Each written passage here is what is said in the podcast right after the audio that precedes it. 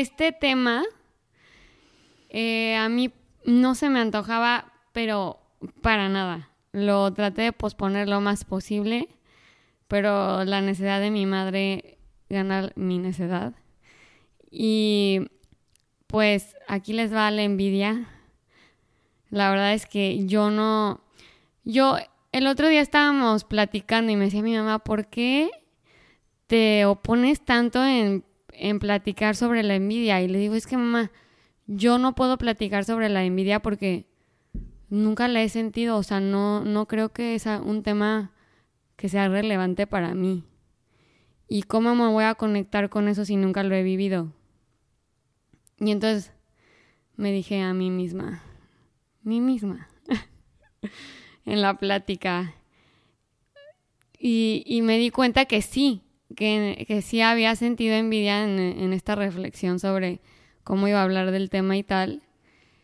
Pero pues la confundí, confundí la envidia y hasta no platicarlo con mi mamá me di cuenta que, que era un sentimiento de envidia. Y lo que me pasó fue que reflexioné y me di cuenta que cuando mi novio, que vamos, vivimos una relación de larga distancia, se iba de viaje con sus amigos, a mí no me daban celos porque no, no estaba celosa precisamente de las niñas, ni mucho menos si iban a ver niñas o no. Sino lo que me daba era vil envidia, que no se vale que él se le esté pasando bien. Y yo muchas veces estaba estudiando o no tenía plan igual de padre, porque pues en Estados Unidos no somos tan fiesteros como en México, evidentemente. Y me daba mucha envidia que él sí le tocaba divertirse y yo no. ¿Por qué? Y me, y le echaba pleito, claro. Hasta que un día me dijo, Mariana, se me hace muy egoísta de tu parte que cada vez que me voy de viaje me la armas de pleito por estupideces para que me la pase mal y sienta que estás enojado conmigo. Y entonces me sentí mal. Porque Vaya. vi que era algo inconsciente, vi que era que sí, en realidad era, era vil envidia. O sea, no, yo quería que se la pasara mal, porque yo no estaba ahí y no me la estaba pasando igual de divertido que él. Claro. Bueno, pero, pero costó, Chinita, para que lo reconocieras. Y la verdad es que platicando también con Chini, eh, le decía es que nunca ha llegado al consultorio alguien que me diga, Gris, la verdad es que siento envidia por tal. Muchas, muchas, muchas veces nos sentimos envidiados. Y si han llegado a decirme, es que la envidia de fulanito con mis hijos, somos muy pendientes de que no envidien a nuestra familia o sí mucho más perceptivos cuando nos están envidiando. Pero reconocer la envidia en uno mismo es fuerte porque, primero, porque tiene un super tache social. Super tache social. Estaba yo justo viendo algunas frases de envidia y esta de Cicerón dije, no, pues con razón no lo reconocemos. Dice, la envidia el más mezquino de los vicios se arrastra por el suelo como una serpiente. Cicerón. Estaba enojado Cicerón, evidentemente, ese día, pero, pero es que tú dices, yo no puedo sentir eso. Sí, o sea, mezquino, por ende, parásito. No, Luego sí. se arrastra, pues arrastrado. No, sí, sí, estaba Luego, espantosa. víbora, pues reptil de sangre fría. ¿Lo quieres más ofensivo? Sí, sí está fuerte. Y la verdad es que ese, esa connotación tiene socialmente. O sea, el envidioso es de una connotación muy fuerte y, y yo no me veo reconociendo mis muchos momentos de envidia precisamente porque implica una imagen personal, o sea, una imagen de mí mismo bien baja, fea y serpentosa. O sea, ve nomás esto todo, toda esta descripción, ¿no? Y, y, la sesión de hoy, la verdad es que de eso se trata, de primero de entender que es algo muy humano y que es algo que es parte ¿no? de nuestra naturaleza y que pensar que no envidiamos, pues, pues es incluso, pues es falso, ¿no? Es ingenuo pensar que, que no envidiamos.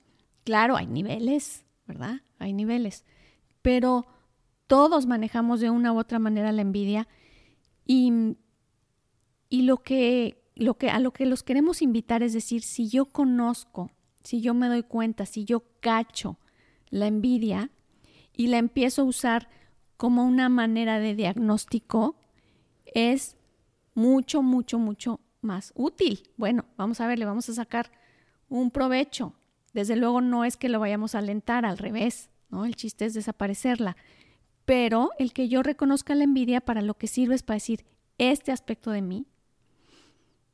Por ejemplo, si estoy envidiando a una amiga porque resulta que ella, em, o cada que me habla de sus hijos, y me dice que el novio de sus hijos, o que es súper caballeroso y que a su hija la quieren muchísimo y que su hija es wow y que su hija es lo máximo, o me hablan de un trabajo y yo la verdad es que el trabajo me va súper bien en el trabajo y cada vez estoy mejor, yo me veo o, puedo cacharme como, ay, pues ni, que sea todo su trabajo tan guau.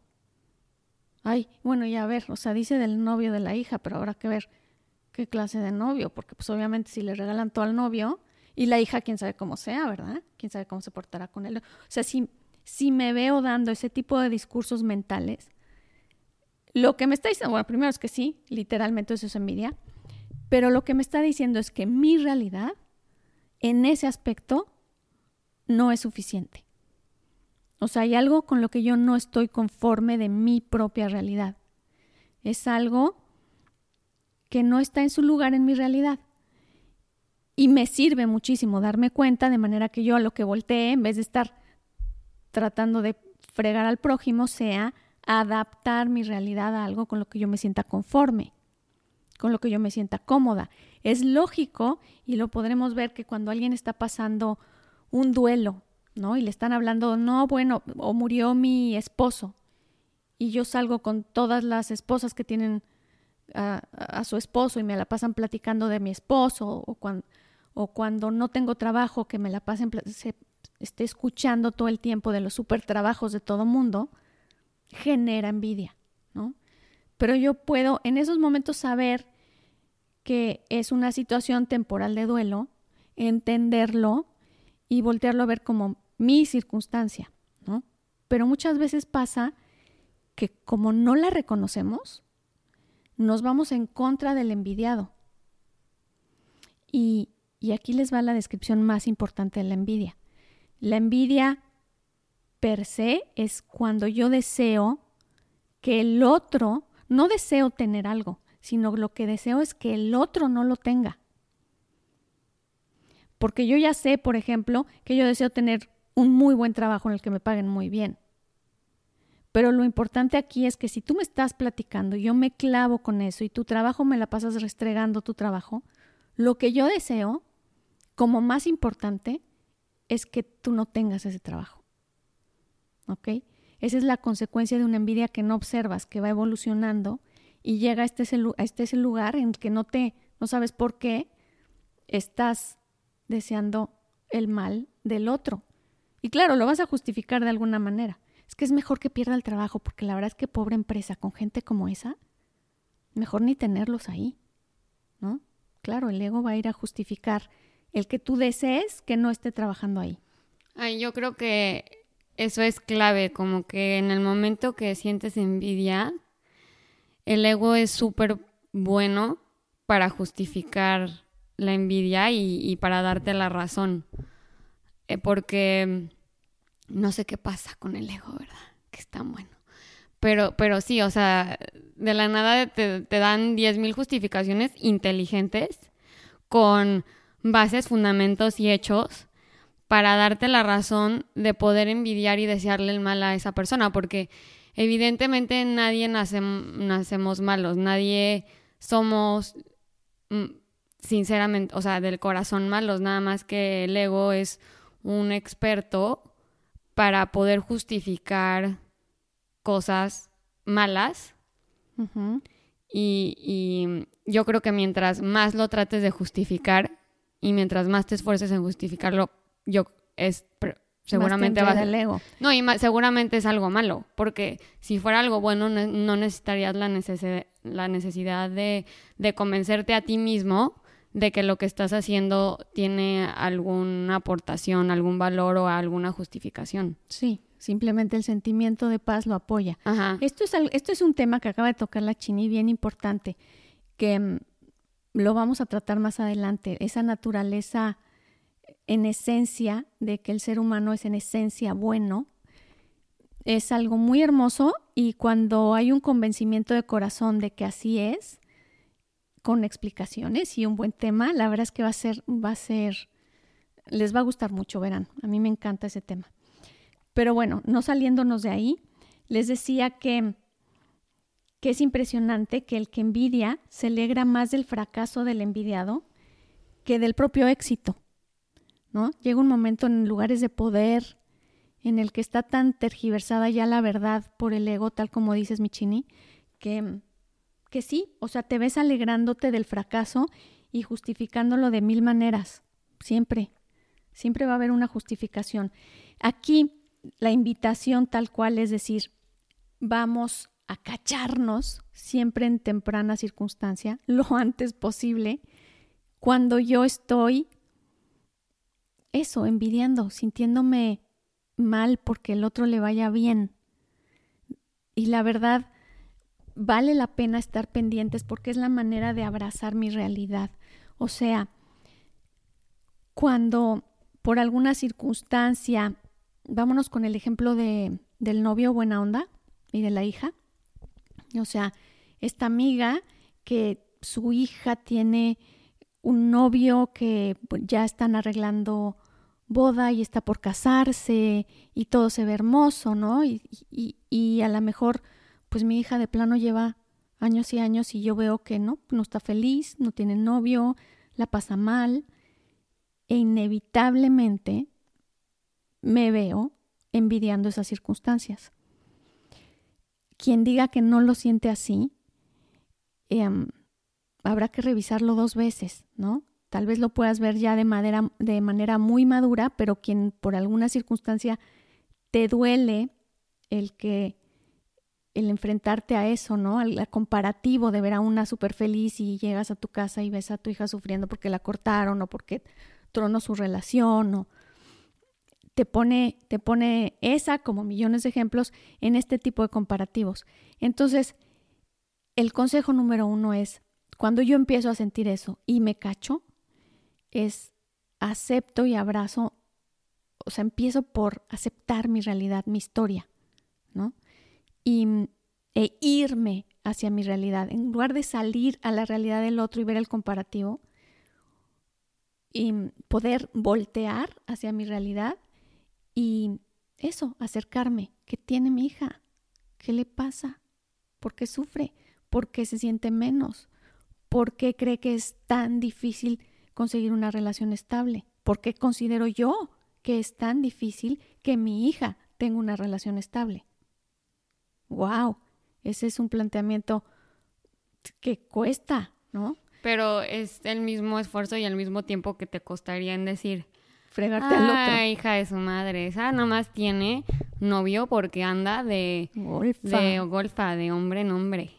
Y solo así. Y yo me enteré el otro día que ni lo quiere tanto. O sea, me contaron que se fue de viaje con sus amigas y bien que andaba ahí ligando. O oh, no sé, o sea, neta me da un pero... Claro, es que sí, así lo justificamos y a lo mejor no lo decimos. Y es el mismo proceso mental, nada más que uno te da más satisfacción porque evidentemente sientes envidia, y el otro, pues te voltea, te fuerza a ver tu realidad y cuesta más trabajo, porque es el admitir que tú estás en una posición de reto o en una posición de duelo que tienes que trabajar.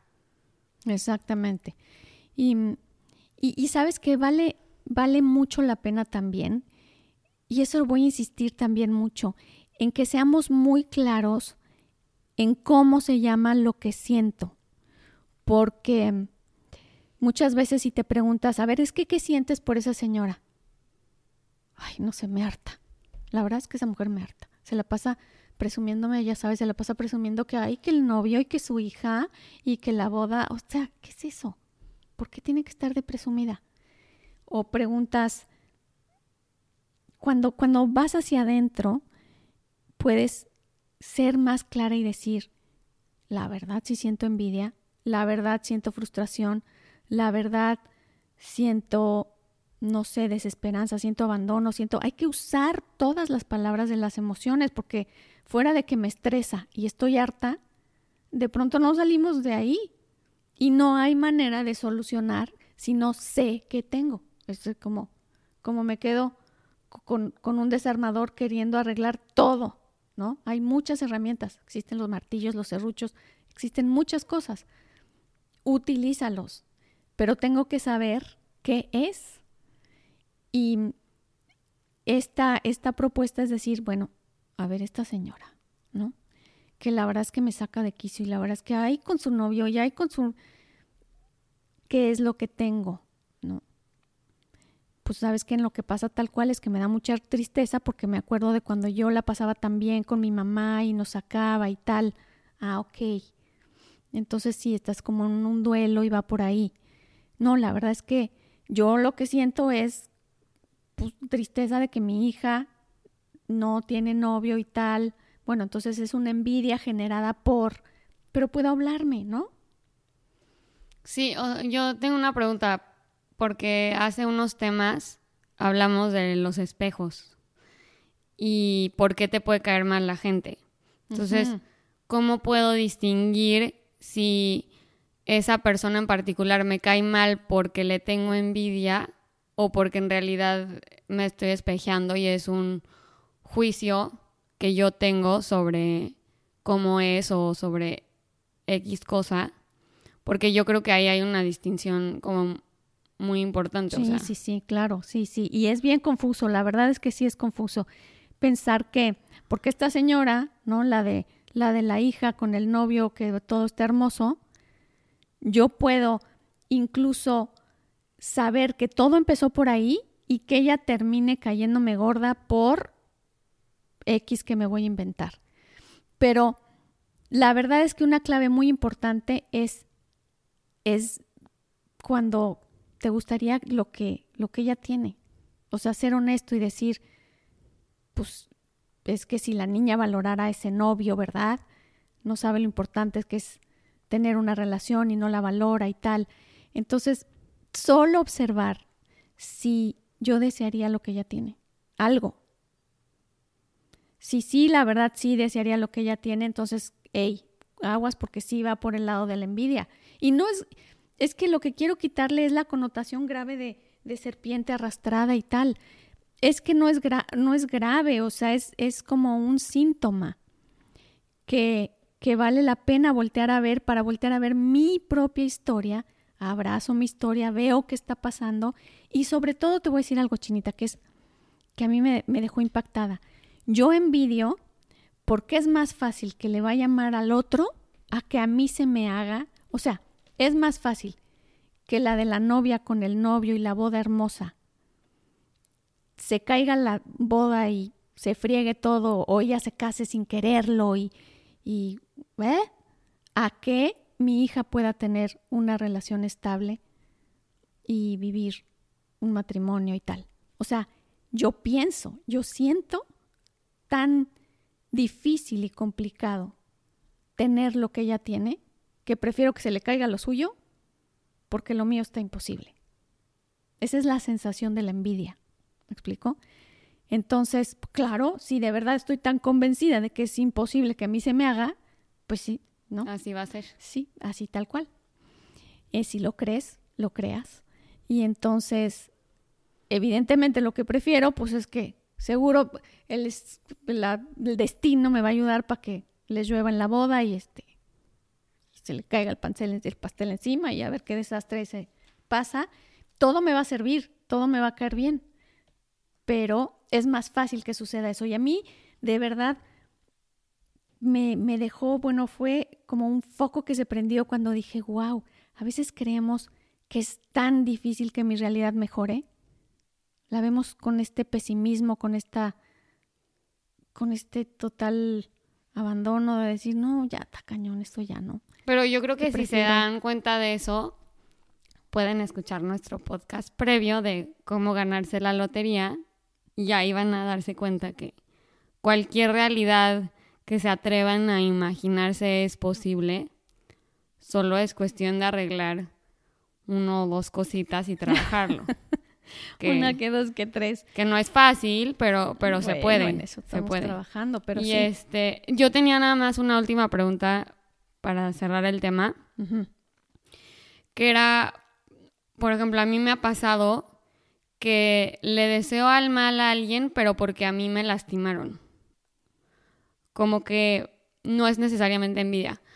Eh, es más, eh, si me bullearon de chiquita, eh, X niñas, pues puedo decir y les veo de la nada que 10 años después, pues a ellas no les está yendo tan bien como a mí. La neta me da un poco de gusto porque digo, pues la neta tú me hiciste pasar, pasarla mal. Pero yo no quiero para nada su realidad.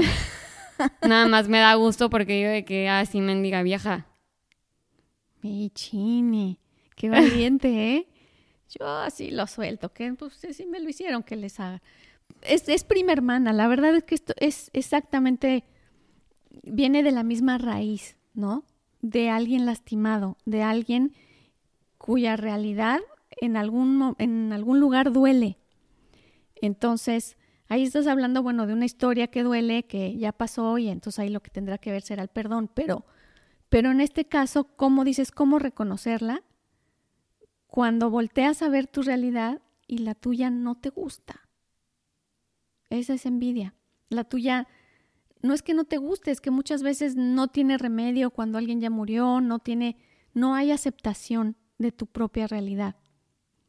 Mientras que en la otra, ahí sí está lo que, vamos a decir, entre, entre comillas, debiera estar en la tuya. Esa es la característica de la envidia. Y entonces, bueno, pues la invitación de hoy, les digo, es que se nos va volando el tiempo, chinita. Yo creo que también nada más otro consejo para para quitarse la envidia es voltear a ver a, tu vida y empezar a escribir cosas que agradeces y que qué suerte que tienes, que te sientes suertuda de tener. Porque yo creo que hay muchísimas relaciones en las que una envidia un aspecto de la vida de alguien y la otra envidia el otro aspecto. O sea, esta cuata tiene, ya sabe, puede tener una señora como muchísimo dinero y le va súper bien y viajesazos y tal pero tú nada más te enteras del viaje, pero no te enteras que se pelea todo el santo día con su marido cada vez que se va de viaje porque no se aguantan. Y ella envidia que tú te llevas perfecto con tu marido, aunque no tienen dinero para viajar. Entonces yo creo que también si te volteas a ver y dices, ok, yo te, ella tiene esto, pero yo tengo esto, eh, es un buen consejo como nada más enfocarte en lo que tú tienes que agradeces. ¿No? Está hermoso, me encanta. Pero, pero empezaste por reconocer la envidia. Eh, la invitación número uno de este tema es, a ver, yo estoy muy consciente de quién me envidia, pero, pero en estos podcasts nunca vamos a ir a voltear a ver para afuera. O sea, no voy a ver o a juzgar qué está pasando con el otro. Cada podcast, la invitación es interiorizar y ver yo envidio. Sí, claro que envidio y he envidiado muchas veces ¿En dónde? ¿Cómo? Tal vez ahorita no sea un, una etapa en la que estoy especialmente envidiando, pero nadie nos hemos librado de, de esas etapas, ¿no? ¿Y por qué? Porque es a través de esas etapas cuando yo puedo, si me veo envidiando, puedo voltear y decir, hey, entonces no te está gustando lo que, estás, lo que tienes en casa, ¿verdad? Algo no estás aceptando. Y me encantó, me encantó el agradecimiento, por supuesto, es es como el agradecer es sanar. La verdad es que poder abrir los ojos y ver el contexto más amplio, tal como lo pusiste, de decir, está esto, está esto, está esto, y acepto que está esta realidad. No quiere decir que me quedo con esta realidad, no quiere decir que me conformo con esta realidad, pero tengo que empezar por aceptarla, voltearla a ver, para generar un cambio al respecto, ¿no? De mi hija, su soledad, su incapacidad para una relación, esto fue lo que nos fijamos este, este fue el, el ejemplo del día de hoy. Pero, pero volteo a ver con compasión mi situación en lugar de, pues sí, con envidia y enojo la de afuera. Es como un poco una evasión. Y también, ¿sabes qué pasa? Que en la envidia hay mucha inconformidad. Lo mismo pasa con la infidelidad. Em, normalmente alguien que recurre en la infidelidad es alguien inconforme. Porque lo que tiene finalmente nunca es suficiente. Entonces pasa también un poco de inconformidad, entonces habrá que voltearla a ver también. Bueno, qué mala onda que se nos acaba el tiempo. Ya sé, creo que los dejaste con, la duda de la infidelidad y la inconformidad. Pues síganos oyendo porque también vamos a tratar la infidelidad. Pero, pero por el momento nos quedamos con esto de la envidia. Por favor, mándenos, síganos mandando toda su, su retroalimentación. Nos sirve, la leemos toda y, y agregamos las dudas, las vamos resolviendo la verdad es que hay alguien de República Dominicana que siempre está al pie del cañón escuchándonos y retroalimentándonos. Un saludo grande. Y como esos, la verdad es que respondemos todas las dudas, así que no dejen de enviárnoslo. Eh, también para los que no tienen Spotify o iTunes o ningún servicio que quieran pagar para escucharnos, si se meten a nuestra página web en la página de podcast, en el menú de podcast. Ahí están todos nuestros episodios gratis. Eh, los pueden accesar cuando quieran, los pueden bajar para escucharlos en el avión, en el coche, si no tienen wifi. Se puede y no cuesta nada. Es manualdevidasinfiltro.com. Lo que queremos es que alcanzar al mayor público posible, ayudarlos, acompañarlos y pues de eso se trata, hacer esto lo más accesible a nuestro público. Les mandamos un abrazo. Besitos.